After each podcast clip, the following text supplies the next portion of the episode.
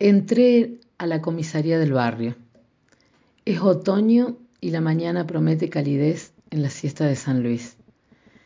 Voy a hacer un trámite un poco complicado y estoy consciente que tengo que estar atenta para que salga de una y me permita continuar con el trámite en otra repartición, sellos y certificados mediantes. Entro y espero. Nadie acude. Digo hola y no me responden. Miro a través de una ventana que se enfrenta con otra y veo un rostro que me está mirando y habla con otros. Se escucha una voz que dice voy y espero paciente. Tengo tiempo.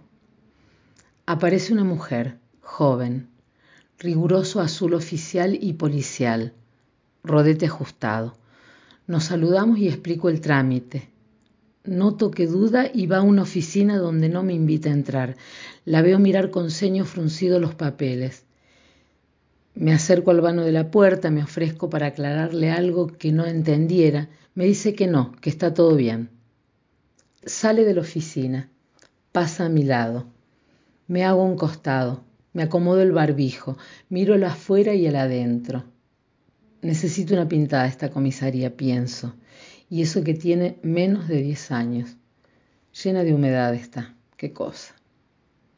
Regresa la uniformada, con tres más, una fila prolija y azulada. Pasan a mi lado en un silencio interrumpido por el taconeo firme de los botines. Me hago un costado, me subo de nuevo el barbijo, espero. Las cuatro en la oficina en la que no fui invitada a pasar miran los documentos hablan bajo, miran la pantalla y vuelven a hablar. Me preocupo del otro lado y amablemente me acerco y digo si hay algo que pueda aclararles, porque quizás está confuso, no sé. No, señora, todo está bien, me dice la que tiene cara de mandar. A los pocos minutos parece que el trámite va viento en popa. Lo noto por las caras a través del vidrio. Salen las tres que fueran convocadas por la primera que queda en la oficina terminando mi solicitud. Yo, claramente relajada como ellas, le doy charlas sobre el tiempo, las lluvias que no vienen y otros etcéteras varios y de la sociabilidad básica.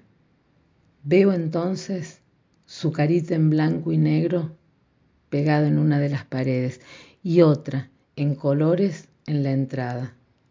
No me había dado cuenta, tal era mi preocupación, pero ¿cómo no verla? ¿Cómo no verla ahora, esa carita repetida por todo San Luis?